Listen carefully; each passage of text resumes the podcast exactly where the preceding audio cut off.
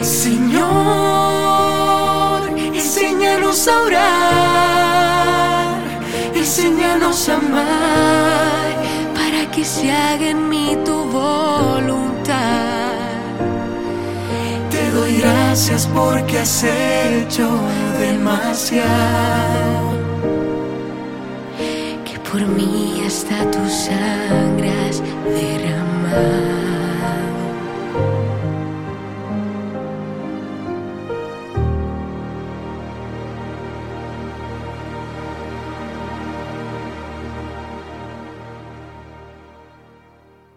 Mis queridos peregrinos, después de una larga espera y desde la peregrinación del año pasado maravillosa que hicimos eh, en el Éxodo, Egipto, sur de Israel y Jordania, quedamos emplazados a tener la cuarta parte del catecismo y es lo que nos va a ocupar ahora en esta peregrinación virtual que comenzamos ya inminentemente.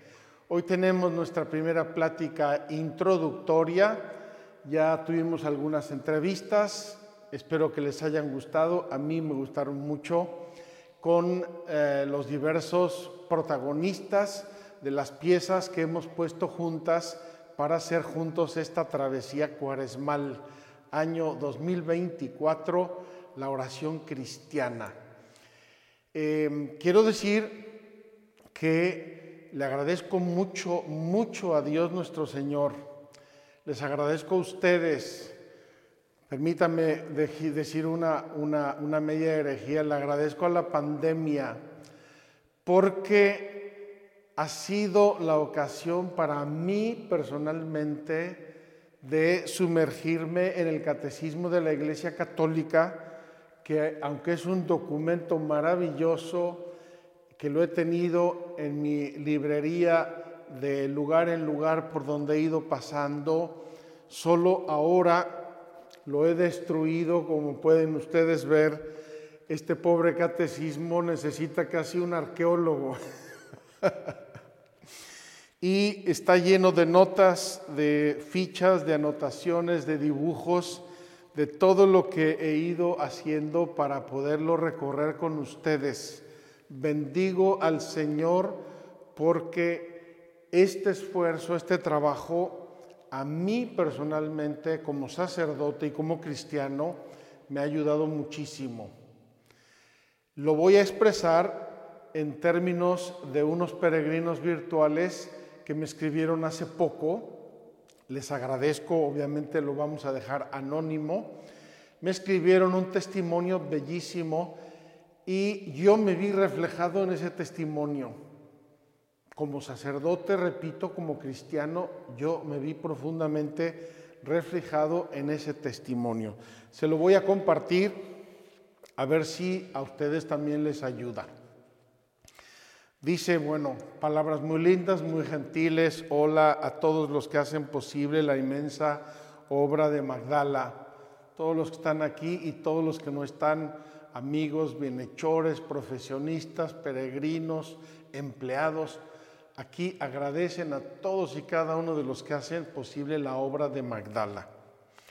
Una amiga me envió el link de Magdala en 2020 y considero que es uno de los regalos más importantes de mi vida. Sigo las misas diarias, las peregrinaciones, las reflexiones de cada día, el curso de Luli, etcétera, con devoción. Agradezco a nuestro buen Dios pertenecer a la familia de Magdala. Qué lindo que muchas personas como esta se sientan verdaderamente miembros de la familia de Magdala. Y quiero ya anticiparles que después de nuestra peregrinación virtual, espero explicarles más a fondo lo que es la familia de Magdala y qué vamos a hacer como familia, porque no estamos inscritos en una familia espiritual solamente para mirar el cielo, aunque es muy lindo. Agradezco a nuestro buen Dios pertenecer a la familia de Magdala. Es como que no me lo creo. Es tan grande e importante para mí que mi cabecita no alcanza a comprender su dimensión. Y luego pasa a un poco a lo que quiero expresar en este momento.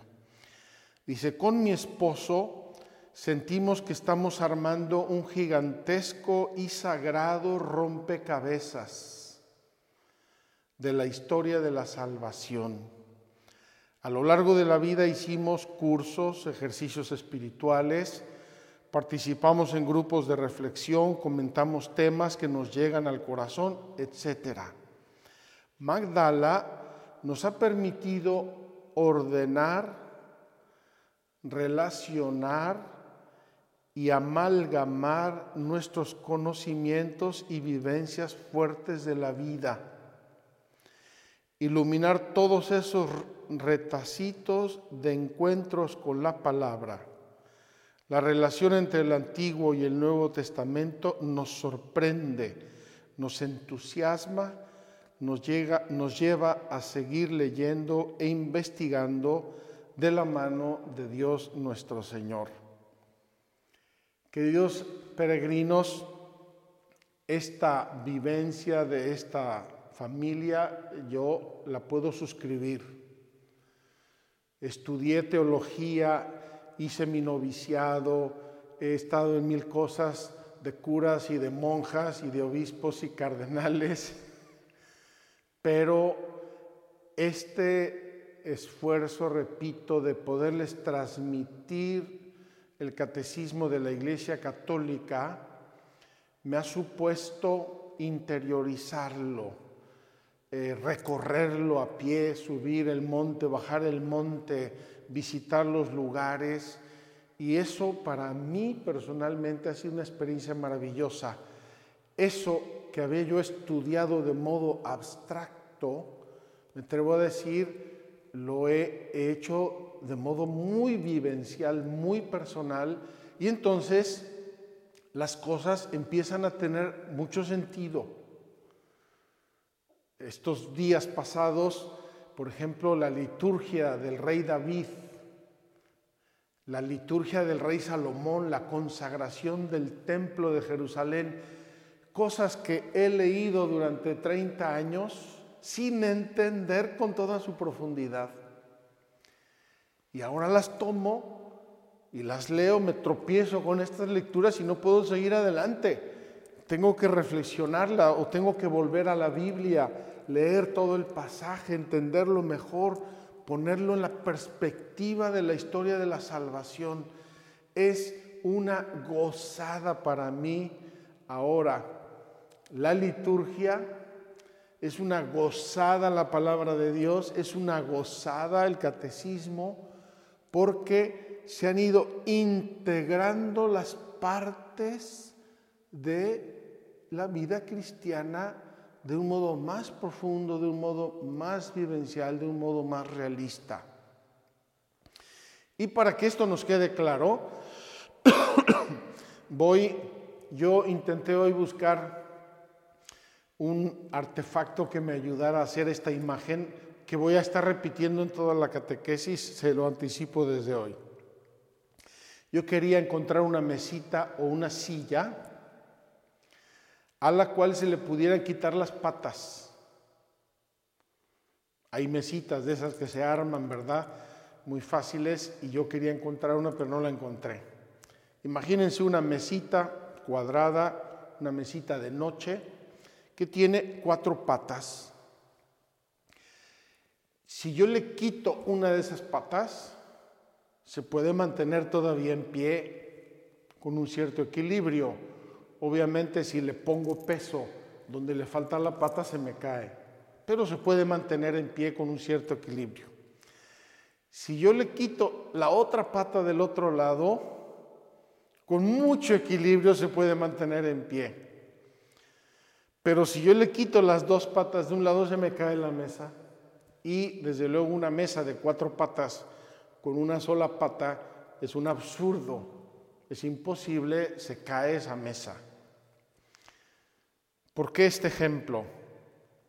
Porque el catecismo, de un modo muy sintético y muy claro y muy ordenado, nos presenta las cuatro patas de la vida cristiana. Primera pata de la vida cristiana, la fe. La explicación de la fe, la explicación del credo. ¿Quién es mi Dios? ¿A quién me dirijo yo? ¿Qué es lo que yo creo cuando digo soy cristiano? ¿En qué creo? ¿Cuáles, ¿Cuáles son los cimientos de mi religión como cristiano? Primera pata. Segunda pata. ¿Cómo vivo yo ese misterio? ¿O es un misterio infinito que está en el último rincón del universo y no tiene nada que ver conmigo? Esa segunda pata la vimos hace dos años y son los sacramentos los sacramentos de la iglesia y explicamos en su momento qué es la vida de Dios en nosotros, qué significa sacramento, cuáles son los sacramentos, cómo se viven, cuáles son los requisitos, etc. Tenemos la fe, tenemos los sacramentos. El año pasado fuimos a Egipto y recorrimos la Tierra Santa de la mano de Moisés. Entonces, de la mano de Moisés recibimos los mandamientos de la ley de Dios, los mandamientos de la ley de Dios, el, orden moral del cristiano. Esa es la tercera pata de la vida cristiana, la fe, los sacramentos, la moral. Y ahora comenzamos la cuarta pata de esta mesita, la cuarta pata de esta mesita es la vida de oración, es decir, una relación fresca, filial, espontánea, amorosa, confiada de Dios nuestro Señor. Si yo tengo estas cuatro patas, mi mesa está firme, antes hablé de quitar una o quitar la otra o quitar la otra, pero también hay la posibilidad de que una de estas patas sea más corta que las otras. Cuando uno va a un restaurante y se sienta y la mesa baila, qué incómodo, ¿verdad? Mesero, por favor, eh, mire, está bailando la mesa. ¿Por qué? Porque está uno comiendo, cenando y aquello se le mueve. ¿Qué nos puede pasar? Yo creo todo lo que dice el credo. Los sacramentos a lo mejor regular los echo, no los entiendo, los frecuento, los frecuento más, los frecuento menos. Ya una pata está más corta que la otra. La vida moral, los mandamientos de la ley de Dios, eh, casi todos, ¿verdad? Le echo ganas, pero eh, fallo en alguno, se me olvidan, no sé muy bien los contenidos de los mandamientos, eh, etcétera, etcétera. Tengo una pata de una dimensión, la otra de otra y la otra de otra. Esa mesa está bailando. O la oración, no oro, oro poco, oro mal, se me olvida, no le dedico tiempo, no hablo con Dios, no sé ni qué hacer, no sé por dónde comenzar. Tengo mi mesa coja. Mi vida cristiana eh, puede ser muy sincera, espero que lo sea siempre, pero es una vida cristiana un poco coja, un poco eh, inestable, un poco insegura. Si yo pongo algo pesado en una mesa inestable, insegura, se me cae la mesa y la cosa. ¿Qué les pasa a algunas personas, por ejemplo, cuando les llega una pena grande en la vida? Una pena grande a todos nos puede llegar en cualquier momento. Si mi mesa no está firme, empiezo a tambalearme y a lo mejor me caigo. Hay gente, tristemente, que se cae ante una prueba muy seria en la vida. Entonces, queridos peregrinos, en esta ocasión vamos a ponerle a nuestra mesa la cuarta pata y espero que se la pongamos sólidamente, sólidamente. Quiero subrayar hechos providenciales que no estaban en nuestros planes, por lo menos en los míos, y que Dios ha permitido así, y bendito sea Dios, por algo los ha permitido. Cuando hicimos la peregrinación de la fe, mientras estábamos haciendo la peregrinación de la fe, el Papa Francisco viajó a Irak, a Nínive, a los lugares santos de la vida de Abraham. Una coincidencia preciosa que yo nunca había ni siquiera imaginado. Empezamos nuestras peregrinaciones virtuales con una pandemia, jamás pensado ni imaginado. Pero ahora, en esta ocasión, estamos en el año de preparación para el año jubilar, el año santo 2025, y el Papa Francisco nos invita a toda la iglesia a prepararnos con un año dedicado a la oración. Una coincidencia bellísima que yo nunca me había imaginado ni planteado. De hecho, eh, nos tocaba la cuarta parte del catecismo, es la parte de la oración. Cuando el Papa, hace ya casi un año, publica la carta en que anuncia el año santo 2025, año jubilar, etcétera, con todo lo que implica, y dice, vamos a dedicarle el tema al año anterior, vamos a dedicarse a la oración. Yo dije, no es posible, qué maravilla. Quiero mencionar esto porque me gustaría que nuestra peregrinación virtual no fuera un ranchito aparte de la familia de Magdala. Me gustaría que hiciéramos juntos este camino cuaresmal con toda la iglesia, con el Papa, con los obispos, con las catequesis de las parroquias, con tanta gente que sigue este viento del Espíritu Santo y que está caminando hacia el Año Santo 2025.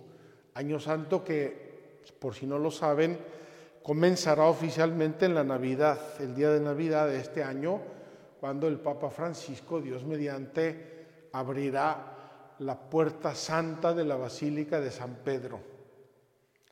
Una bellísima y providencial coincidencia que yo les invito a valorar. Hagamos nuestra peregrinación unidos a toda la iglesia, seguros de que Dios tiene bendiciones y gracias especiales para toda la iglesia, para todo el mundo y para todos y cada uno de nosotros.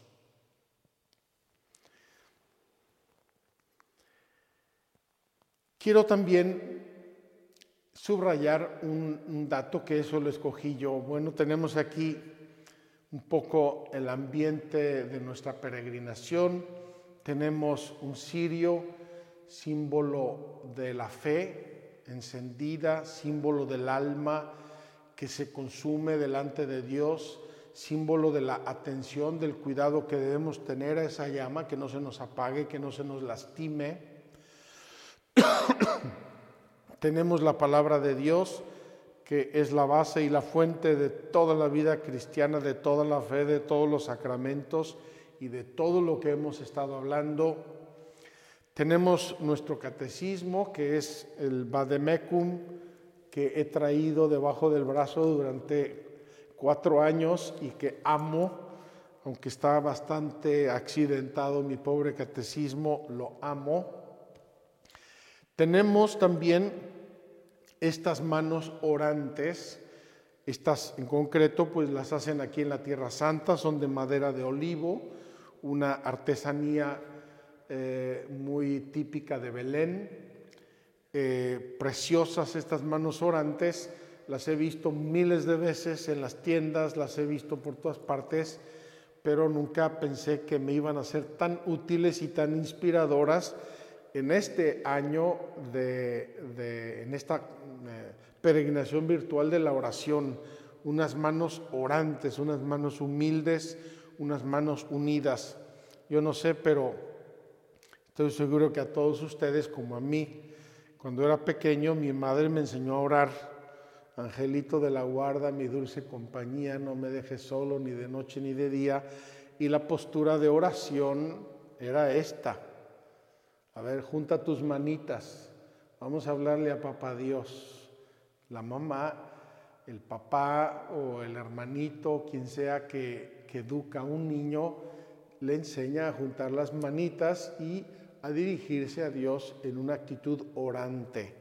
Por eso escogimos estas manos como símbolo de nuestra oración que nos acompañarán toda esta peregrinación. Y obviamente pues el rosario, eh, un instrumento bellísimo de oración, de santificación, de amor a la Virgen. La primera peregrinación virtual fueron los misterios del rosario. Nuestro báculo, que ya es amigo eh, inseparable, casi casi duermo con él, falta poco, ya les platiqué la historia de este báculo. Finalmente,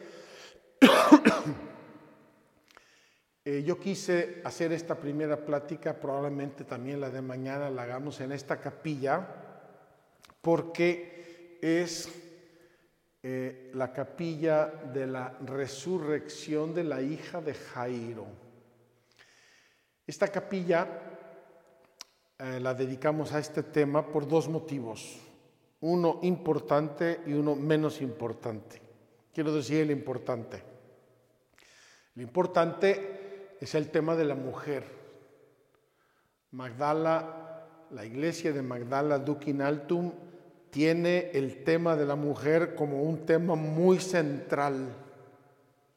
Por eso el atrio de las mujeres, por eso las columnas que representan a las mujeres que acompañaban y que servían a Jesús, que le apoyaban en su ministerio, por eso la capilla de María Magdalena, por eso la cúpula que representa a la Virgen María, etc. Y aquí tenemos la resurrección de una niña, de una mujer. En los evangelios se nos habla de tres resurrecciones que hizo Jesús. Dos varones y una mujer. Lázaro el hermano de Marta y María, el hijo de la viuda de Naín, hijo único de una mujer viuda, imagínense la tragedia, el dolor de esa mujer, la soledad, el abandono, y una mujer, la hija de Jairo, nos dice el Evangelio datos tan concretos como que tenía 12 años, era una niñita, y cuando Jairo escuchó que Jesús había desembarcado, venía del otro lado del mar de Galilea, había desembarcado Jairo, rabino, por lo tanto, la personalidad importante del pueblo, ¿verdad? Oye que baja Jesús, que desembarca Jesús y se precipita para hablar con él y para pedirle, por favor, ven mi hijita está muriendo, se está muy grave, ven y sálvala. Es la única resurrección que nos refieren los evangelios de una mujer, una niña, no se llamaba Talita Cum, como algunos piensan, Talita Cum es la expresión que dijo Jesús en arameo y que los evangelios recuerdan en arameo, se ve que era una frase que les impactó el corazón a los apóstoles, Pedro, Santiago y Juan, Pedro, Santiago y Juan, apóstoles que Jesús va a llevar en diversos momentos a presenciar varios acontecimientos únicos, solo a ellos tres los llevó Jesús. Getsemaní, la oración de Getsemaní, la transfiguración en el monte Tabor, la resurrección de la hija de Jairo. Entonces Jesús dice una expresión talita cum y a estos tres hombres se les clava en el cerebro esta expresión. ¿Cómo la habrá dicho Jesús? ¿Qué expresión habrá usado? ¿Qué voz?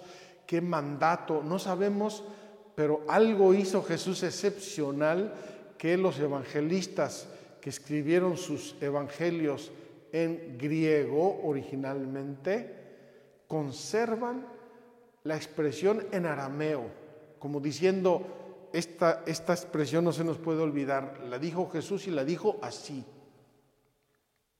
Pues bien, Va Jairo, encuentra a Jesús, le dice, por favor, por favor, ven, mi hijita se está muriendo, y Jesús se encamina a la, a la casa de Jairo.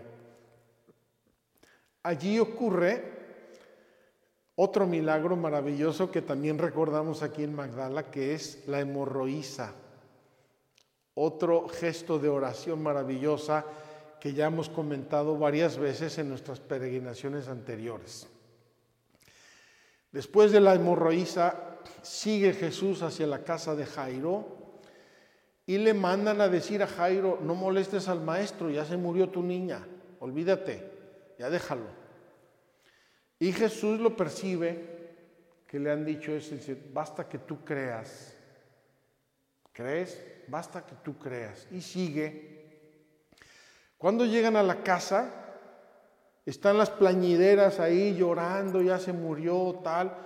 Y dice Jesús, la niña no está muerta, está dormida. Y se ríen de él. Ja, ja, ja, sí, cómo no, dormidísima, estaba más muerta que una piedra. Y entonces Jesús entra en la habitación donde está la niña y entra con los padres de la niña y entra con estos tres discípulos, Pedro, Santiago y Juan. Y entonces Jesús le dice, talita cum o cumi, niña, a ti te lo digo, levántate. Y Jesús la toma de la mano, un gesto que Jesús hace muchas veces, la toma de la mano y la, levanta, le ayuda a incorporarse. Aquí el mosaico de un modo increíble, porque son piedras, pero de un modo increíble nos expresa el gesto de la mamá de admiración, de sorpresa y del papá también como una grande perplejidad de que Jesús efectivamente le resucita a su niña y se la devuelve y les dice, denle de comer. Pobre niña, se ve que estaba enferma, estaba moribunda, se murió y tenía el estómago vacío. Entonces Jesús tiene la delicadeza y la percepción de que esta niña, entre otras cosas, necesita comer. No sea que en la celebración de que resucitó, nadie piensa en darle de comer y se les desmaya. Quise hacer aquí esta plática introductoria con toda deliberación. Una escena evangélica de oración. ¿De dónde brota esta oración? ¿Es que alguien se puso a darle clases a este rabino de cómo tenía que hacer la oración, él tenía una necesidad imperiosa. Se le está muriendo su hija y oye que llegó Jesús, el maestro que anda haciendo milagros por todos lados y dice, este no se me va de acá hasta que no cure a mi hija. Y entonces abriéndose paso en medio de la multitud, a, a empujones o como fuera, llega ante maestro y le dice, maestro, por favor, ven que mi hija se está muriendo. Qué hermosa lección de oración. Queridos amigos, queridos peregrinos, ¿quieren aprender a orar? ¿De veras quieren aprender a orar? Hagan una lista de sus necesidades Hagan una lista de las necesidades de, su ambiente, de su pueblo, de su ciudad, de su país, del mundo, de la iglesia. Vean las necesidades de la gente que les rodea. Esa es la mayor fuente de oración. Cuando nosotros vamos a orar, no vamos a hacer ejercicios de oración vamos a orar, vamos a plantarnos delante de Dios, vamos a suplicarle, vamos a llorarle, vamos a doblar nuestras rodillas, vamos a pedirle porque lo necesitamos. Quiero contarles, bueno, dos cosas. Les mencioné que había querido hacer esta capilla con esta escena por dos motivos, uno importante y uno menos importante.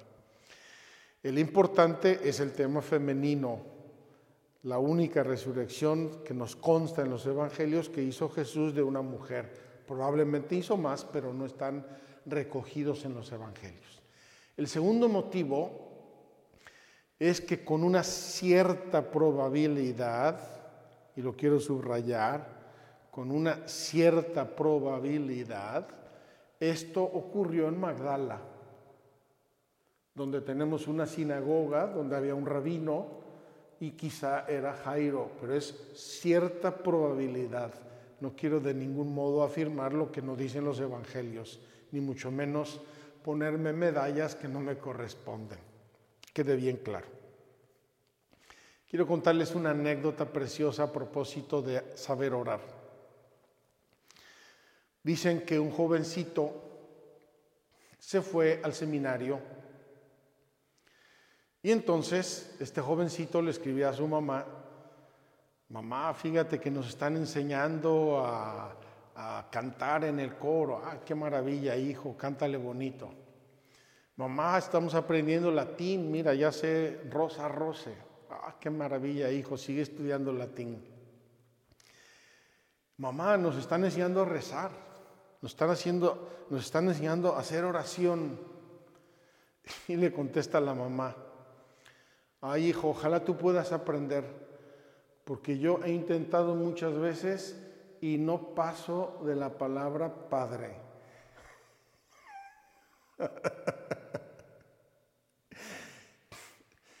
Una pobre mujer humilde, sencilla, que no podía pasar de la palabra padre y ahí se quedaba empantanada porque se ve que tenía un corazón de hija y contemplando a Dios Padre no podía pasar ni necesitaba pasar.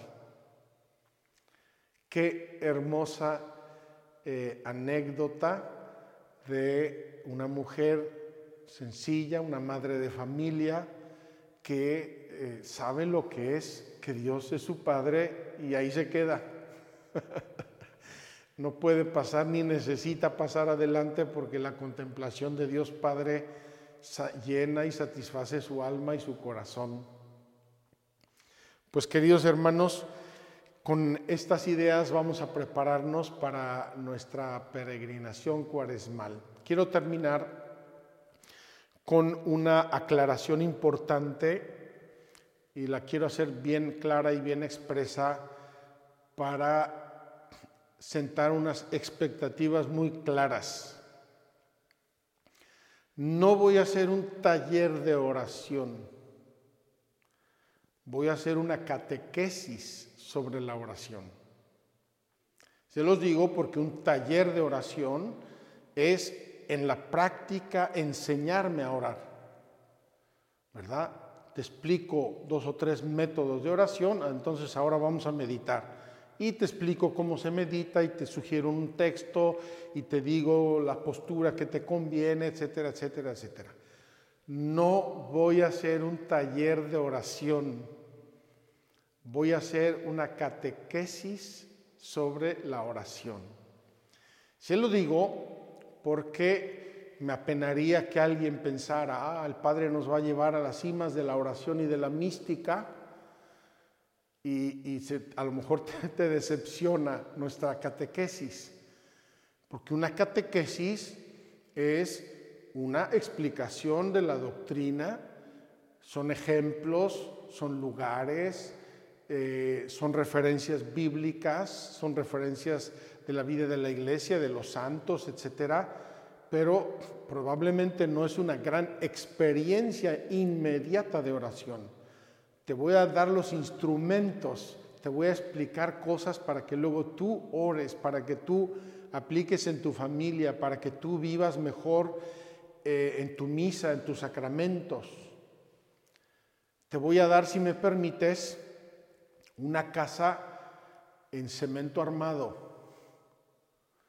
No esperes encontrar una casa preciosa, decorada con flores, con tapices, con cuadros y con alfombras. Eso se los vas a poner tú cuando tú empieces a vivir tu propia vida de oración o la continúes, la madures, la, perfecciones.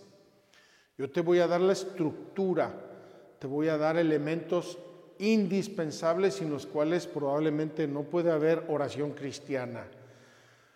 Pero la experiencia de oración te la voy a dejar a ti y te voy a sugerir pistas, pero no es un taller de oración, es una catequesis sobre la oración cristiana. Termino solo mencionando las partes de esta catequesis. Tiene eh, eh, el catecismo, es la cuarta parte, la oración cristiana, tiene dos secciones. La primera sección es la oración en la vida cristiana, es decir, la vida cristiana sin oración es imperfecta, es incompleta, es pobre, es árida. Y la segunda sección es la explicación del Padre Nuestro. Cuando le dijeron a Jesús, enséñanos a orar, Jesús les dijo el Padre Nuestro y con eso les dijo, aquí tienen los elementos para que ustedes oren, para que ustedes contemplen, para que ustedes alineen su vida a la oración. Termino. Termino por hoy. Mañana nos vemos, mañana voy a hablar de cosas un poco más prácticas, voy a eh, explicar el programa de toda la peregrinación, voy a darles algunas sugerencias concretas, voy a sugerirles algunos libros. Si entendieron el ejemplo de mi mesita cuadrada con cuatro patas, el orar o el no orar afecta toda mi vida. Afecta toda mi vida cristiana y a través de mi vida cristiana, de mi vida espiritual y de mi vida religiosa, afecta todo. Si yo no oro, oro poco, oro mal, oro de vez en cuando, o se me olvida, o no le doy interés, o no me importa, o no le doy tiempo, mi vida cristiana está coja. Y si mi vida cristiana está coja, probablemente toda mi vida esté un poco coja. Entonces, el orar es algo que puede y debe cambiar toda tu vida. Debe darle sentido a toda tu vida. ¿Por qué? Porque hablas, orar es hablar con Dios. Entonces Dios va a estar más presente. Orar es querer obedecer a Dios. Entonces tu vida va a ser mejor porque quieres obedecer a Dios, si no, ¿con qué cara te presentas ante Dios si no lo obedeces? Si amas a Dios y lo frecuentas y hablas con Él, seguramente vas a querer vivir siempre como Él enseñó y querer tener no solamente la vida de oración, sino también la vida de gracia. Y entonces los sacramentos se hacen una necesidad Fíjense cómo están interconectadas las partes de la vida cristiana y por eso es una mesa de cuatro patas. Es una mesa de cuatro patas. Entonces, eh, vamos a pedirle mucho a Dios que esas cuatro patas sean de la misma longitud, que estén bien asentadas, que la mesa sea segura, que no esté bailando, que no esté moviéndose y a través de nuestra vida de oración podemos crecer como personas, podemos pedir por muchas intenciones, podemos hacer que Dios se acerque, que toque muchas cosas porque hay vida de oración personal, hay vida de, eh, intercesión, de contemplación, hay muchos tipos de oración, lo vamos a ver durante nuestras catequesis, y entonces la oración cristiana puede mover montañas en nuestra vida y en la iglesia y en nuestros países, en nuestras familias y en todo lo que nosotros tenemos por delante.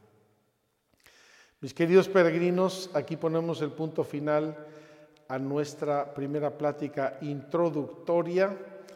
Prepárense, vamos a orar mucho unos por otros, vamos a orar mucho unos por otros, vamos a unirnos a la oración de la iglesia, vamos a unirnos a esta iglesia peregrinante hacia el año santo y estoy seguro de que Dios nuestro Señor va a derramar en todos y cada uno de nosotros muchas, muchas bendiciones. Que Dios los bendiga. Nos vemos mañana en nuestra segunda plática introductoria. Muchas gracias.